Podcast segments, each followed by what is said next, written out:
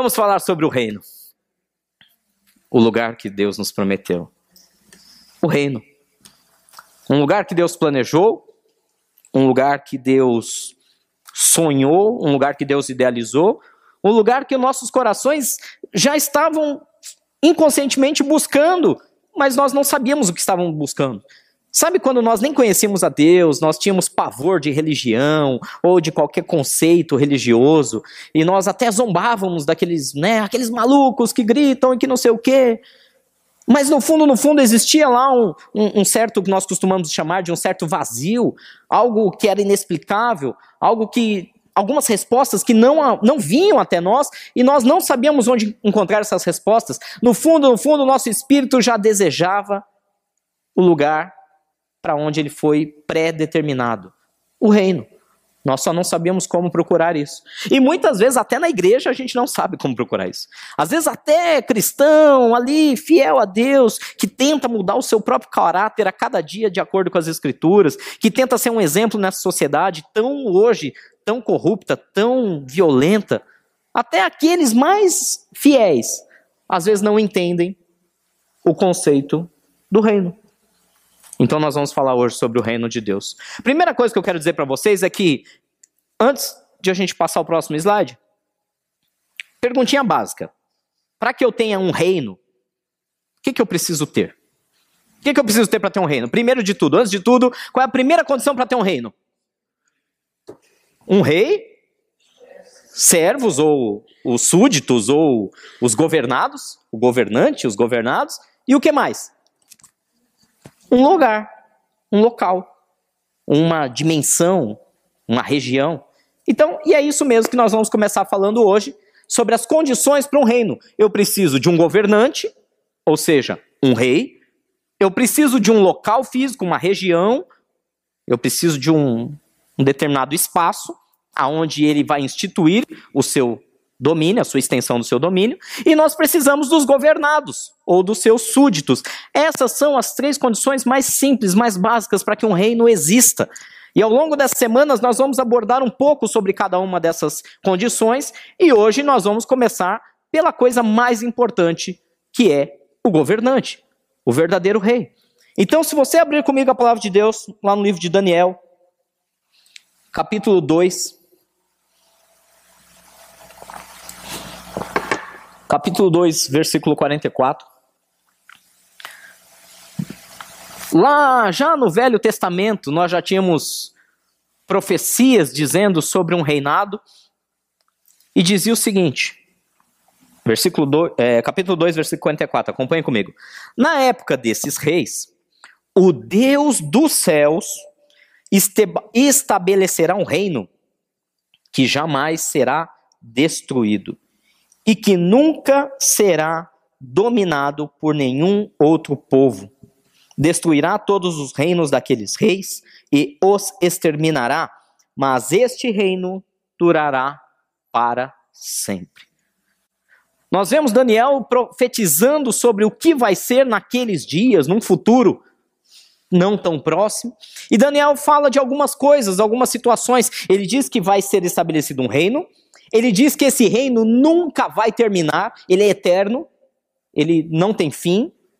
Mas nós vemos que quem é que é o senhor desse reino? Quem é aquele que está sobre esse reino? Quem é aquele que tem o governo desse reino? Obviamente, ele ainda utilizando o próprio, uh, o próprio rei daquela época, Nabucodonosor, e ele vai chamar esse rei de o Deus dos céus.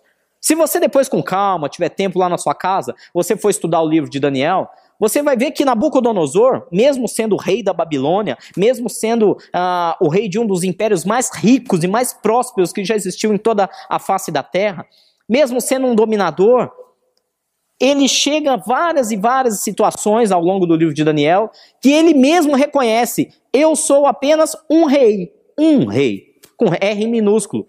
Mas existe um rei com R maiúsculo, o rei dos céus, que ele está acima de todos nós. O próprio Nabucodonosor passou por situações muito difíceis quando ele deixou o orgulho dele se levantar, até que depois que Deus deu uma trabalhada nele, igual fez com o povo no, no deserto, ele mais uma vez falou: o rei dos céus, o Rei dos Reis, o Senhor de toda a terra, de todo o céu. Então nós vemos que existe um reino que é eterno e que nós temos um Deus todo-poderoso que decidiu inaugurá-lo. Vai comigo lá no livro de Mateus, capítulo 3. E aí surgiu João Batista. João Batista, já nos tempos de Jesus, primo de Jesus, ele estava andando lá pelo deserto e ele começou a pregar. Versículo 1, versículo 2 fala assim: Naqueles dias surgiu João Batista, pregando no deserto da Judéia. E ele dizia: O que é que ele dizia? Arrependam-se, pois o reino dos céus está próximo. Gente, tenta entender a cabeça de alguém.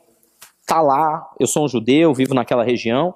De repente chega um camarada, eu, eu sou um judeu, vivo debaixo de leis judaicas, sou dominado por um outro império, o Império Romano, o qual dá todas as ordens políticas e militares naquela região. E aí chega um outro camarada e fala: tem um outro reino que está chegando. E aí o que, que você pensaria? Bom, alguém vai derrotar o Império Romano. Alguém vai chegar, vai tomar, vai destruir o imperador romano e vai ser um novo reino estabelecido. É isso que todo mundo pensava. Por isso muitas pessoas não entendiam que João Batista não estava falando de um reino militar, não estava falando de um reino terreno, ele estava falando do reino de Deus, do reino dos céus. Por isso ele falava: arrependam-se, pois o reino dos céus está próximo. O reino dos céus está próximo. E aí alguém pode perguntar: puxa, mas aonde é? É aqui em Barueri, Santana de Parnaíba? Será que é ali pertinho, em Jandira, Itapevi? Será que é em Osasco? Aonde é esse reino? Está tão perto assim. E o mais interessante é que se você for lá, ainda. Deixa eu passar aqui para o próximo. Ainda em Mateus capítulo 12, versículo 28, Jesus estava pregando, o próprio Senhor estava pregando, ele estava falando das maravilhas de Deus, se você for lá depois com calma, lê todo Mateus 5, vai ver todo aquele sermão maravilhoso da montanha, onde Jesus fala e fala e fala e fala sobre o reino. Mesmo assim, as pessoas não estavam entendendo esse conceito. Eles ainda achavam que se tratava de um reino militar, de um imperador que ia destruir o Império Romano. E aí então ele chegou e começou a expulsar demônios naquela região. Aí os fariseus ficaram muito revoltados e falaram: olha Quer saber de uma coisa? Só tem uma pessoa, esse cara não é de Deus, não. Esse tal de Jesus, ele não pode ter vindo de Deus. Ele, ele deve estar expulsando demônios pelo poder dos próprios demônios. Ele deve ser um cara endemoniado. E aí Jesus dá a célebre resposta em Mateus 12, 28. Ele fala: Se eu expulso demônios pelo próprio, pelos próprios espíritos dos demônios ou de Satanás, como que eu vou fazer isso? Um exército, um reino, não pode prevalecer se ele lutar contra ele mesmo. Agora, versículo 28. Se é pelo Espírito de Deus que eu expulso demônios, então, o que está escrito aí? Chegou a vocês o reino de Deus. Eu quero que vocês prestem bastante atenção na colocação desse verbo. Esse verbo não está no presente, não está no futuro. João Batista pregava o que havia de acontecer. Arrependam-se porque o reino de Deus está próximo. Em algumas traduções, arrependam-se porque o reino de Deus está chegando.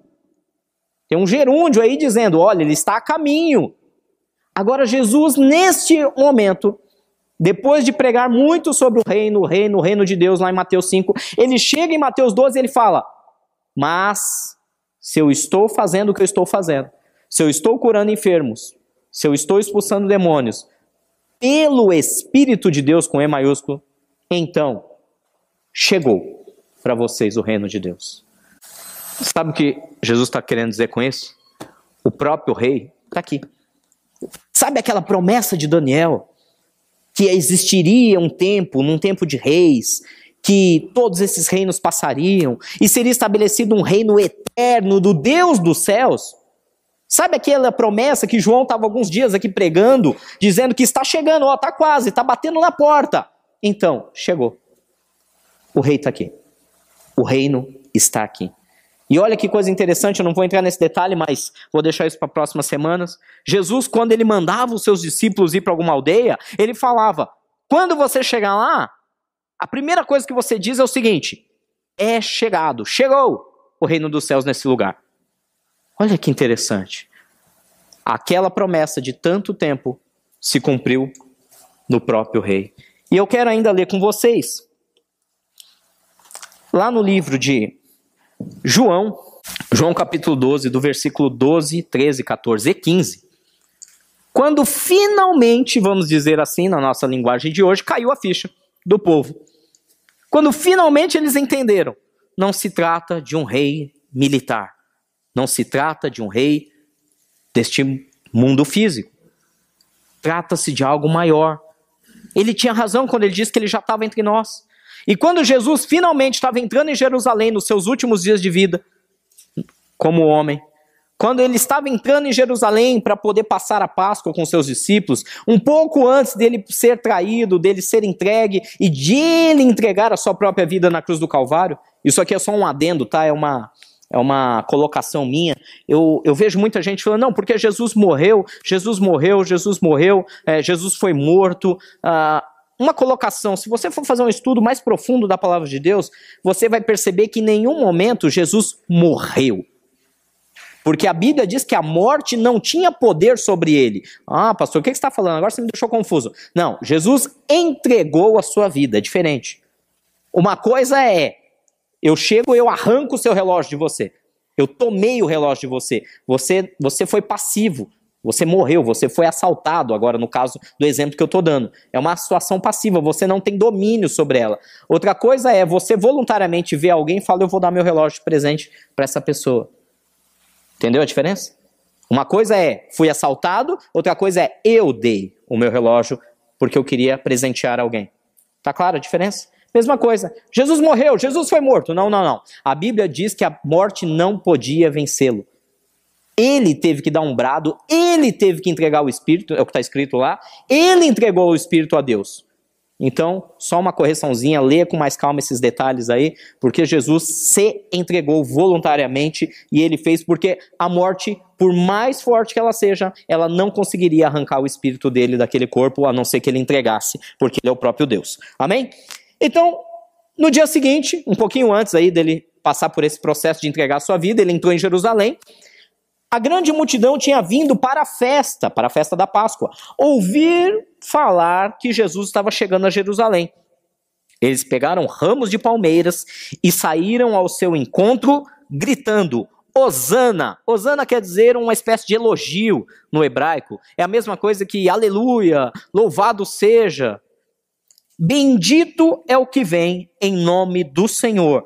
Bendito é o Rei de Israel rei, mesmo no hebraico, aqui no caso no Novo Testamento, no grego, escrito em R maiúsculo, caixa alta. Versículo 14 diz assim: Jesus conseguiu um jumentinho e montou nele, para se cumprir, né, aquelas escrituras, como está escrito: Não tenha medo, ó cidade de Sião, eis que o seu rei vem montado num jumentinho.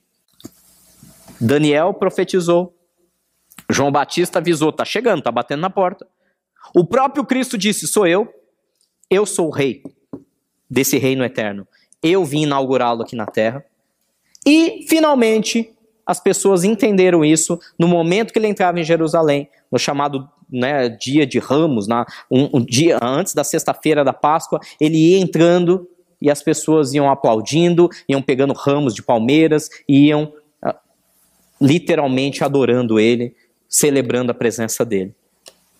Agora vamos trazer isso para os nossos dias, amém? Amém? O reino foi prometido. O que isso tem a ver comigo, com você?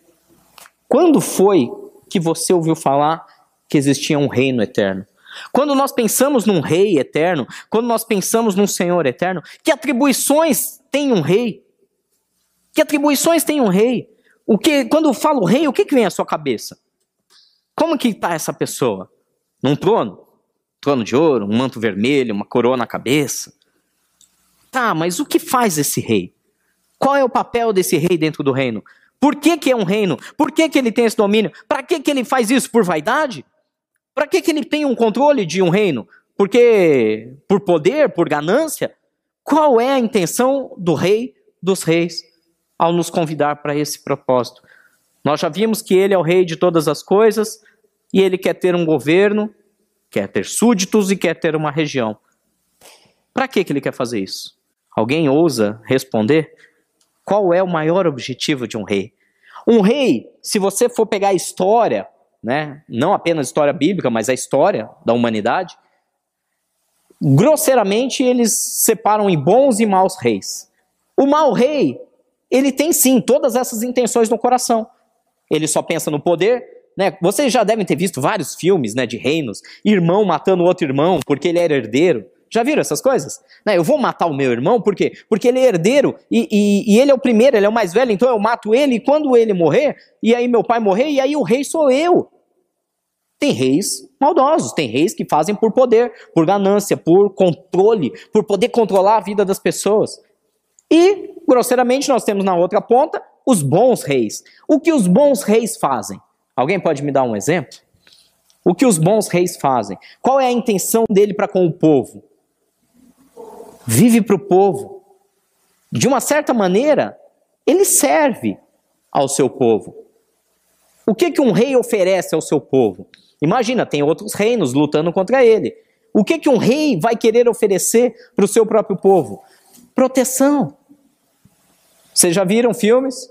Por que, que os reinos da Idade Média eram estabelecidos localmente e você tinha sempre um castelo, uma fortaleza com altas muralhas, aquela ponte levadiça sobre fossos, e às vezes jogava até uns crocodilos ali. Para que tudo aquilo? Para proteger aqueles que estavam debaixo do seu reino, do seu domínio. Gente, Deus tem essa intenção conosco.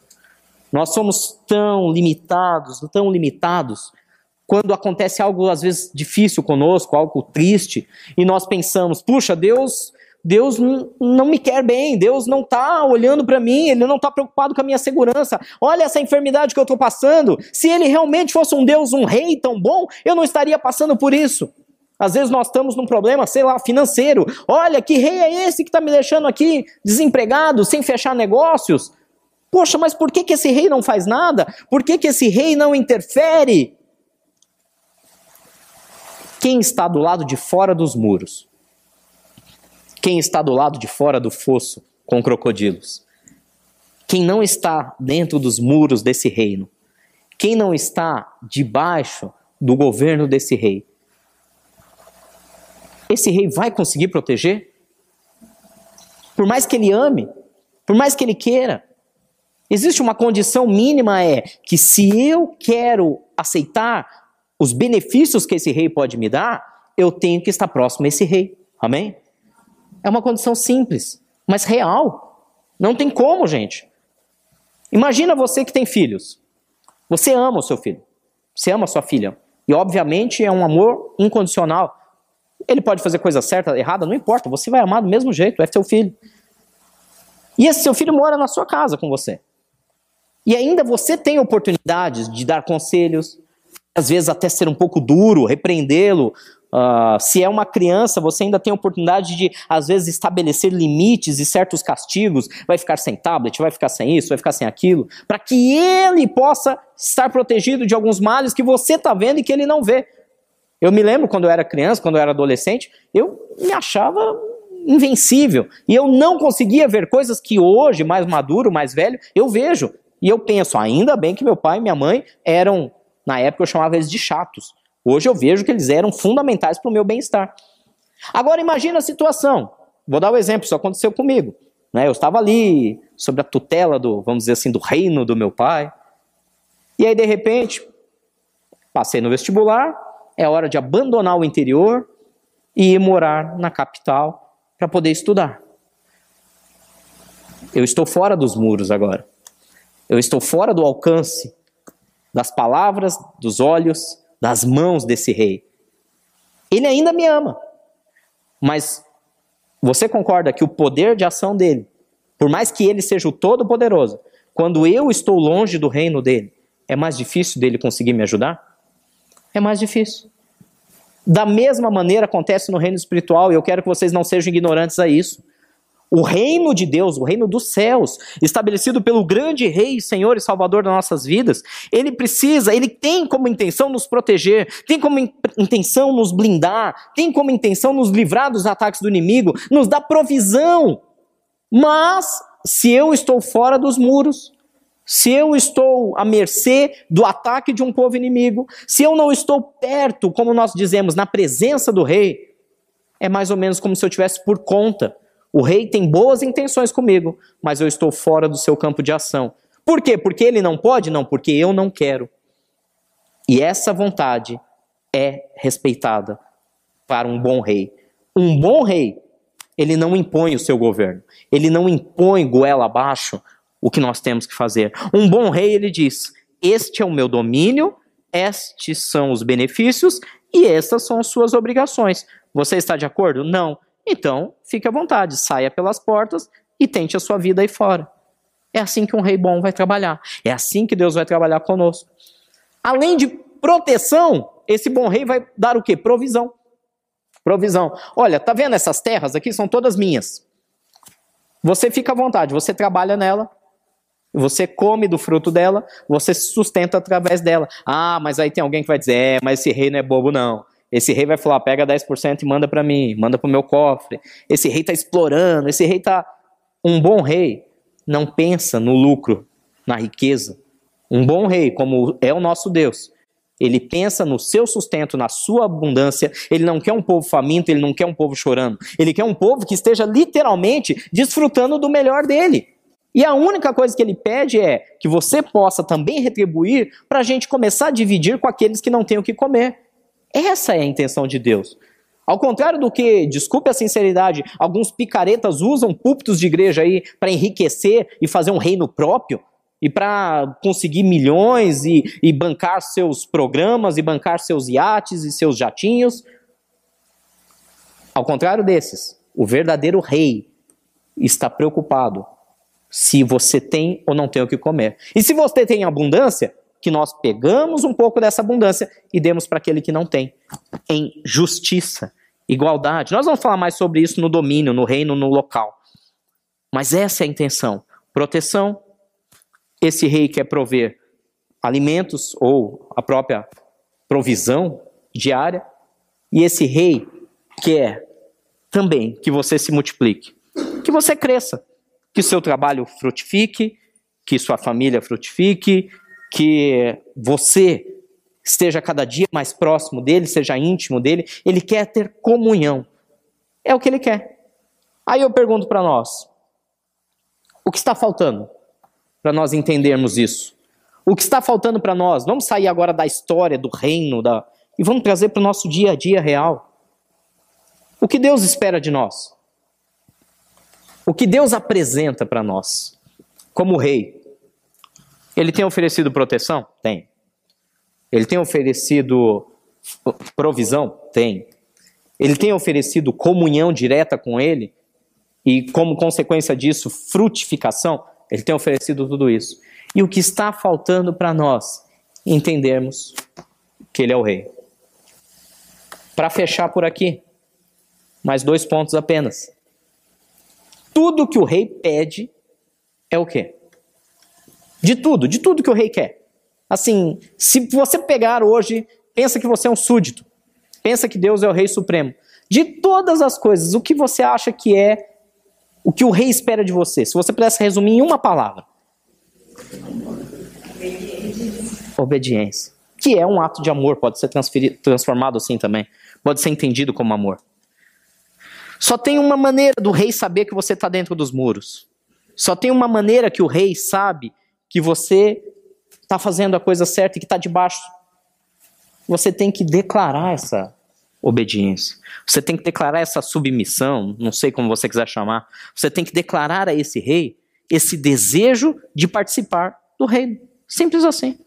Então, por que que muitas vezes nós como cristãos há tantos anos conhecendo desde os nossos pais as escrituras, vindo, recebendo orientação, nós vivemos numa sociedade aqui no mundo ocidental praticamente quase toda cristianizada. E por que que para nós é tão difícil viver a verdade da palavra de Deus.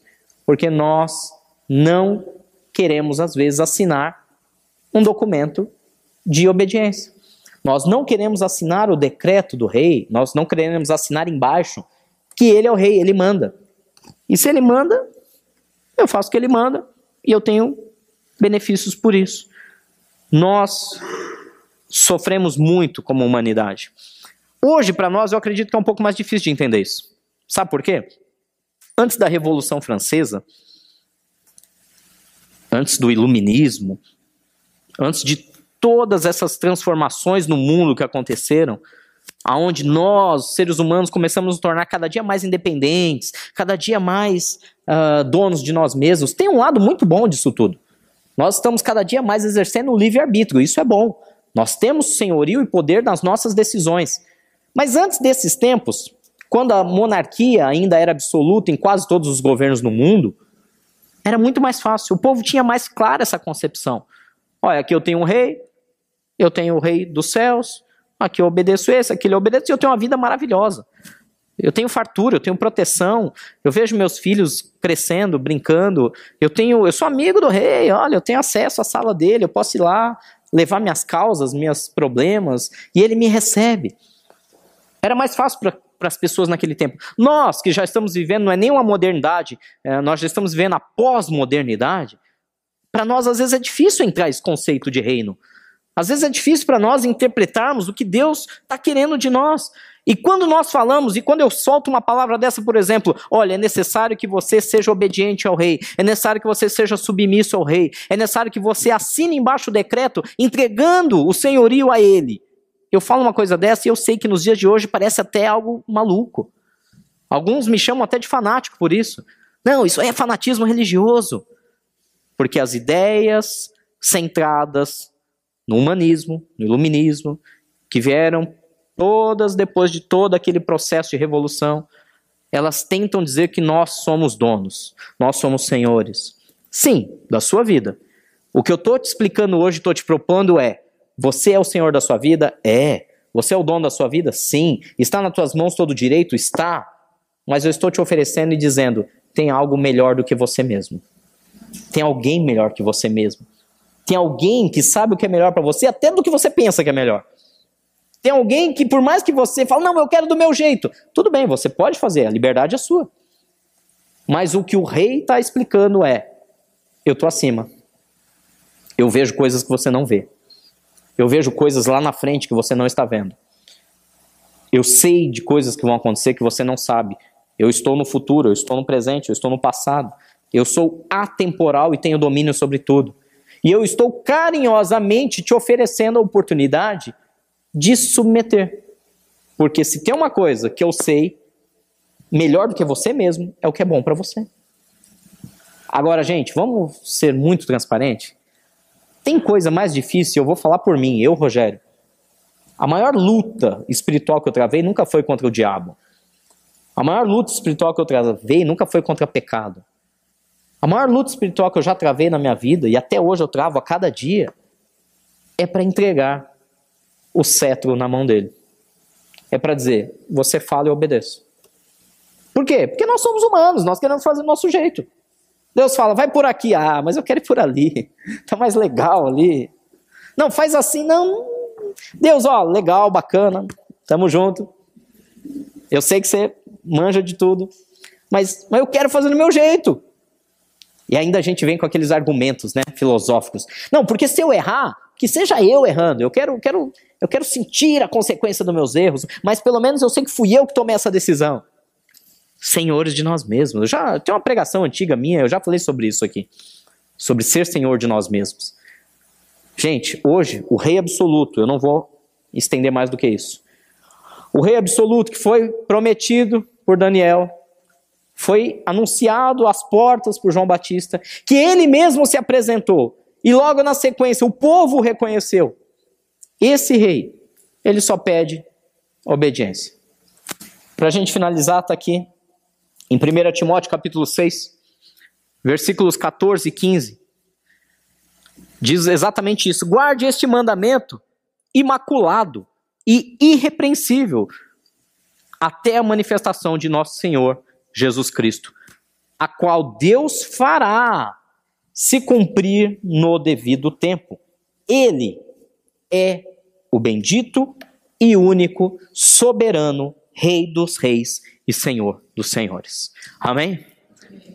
Que essa palavra, literalmente, que você guarde esse mandamento, esse conceito. Se você sair daqui apenas com uma informação de tudo que eu falei, que é Ele é o Rei e eu, a Ele eu devo a obediência e o comando da minha vida.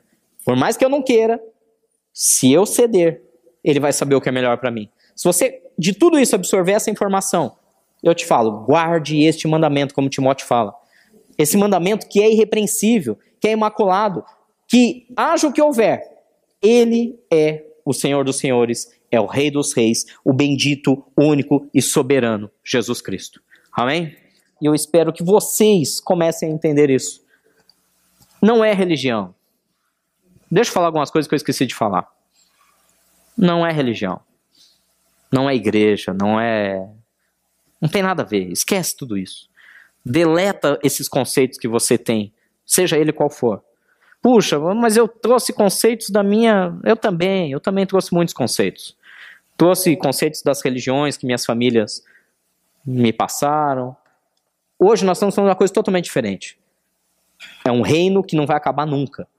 Essa, esse prédio, essa igreja, um dia vai acabar. Um dia cai tudo isso. Nem que demore milênios, mas cai. Ou Jesus volta antes e resolve fazer isso mais rápido. Um dia as placas, as religiões acabam. Tudo isso vai acabar. Um dia minha vida, sua vida, ó, acabou, deu tempo. Deu prazo. Lembra disso? Não tem hora extra aqui não. Não vai ganhar mais para ficar um pouquinho a mais não. Você pode até dar uma choramingada, ganhar um tempo, mas hora extra aqui não faz. Deu nosso tempo, nós vamos embora. E aí é disso tudo que eu estou falando. Tudo que eu conversei aqui com vocês não é igreja, não é placa, não é religião. Tudo que eu falei com vocês é um reino eterno. Para sempre, não acaba.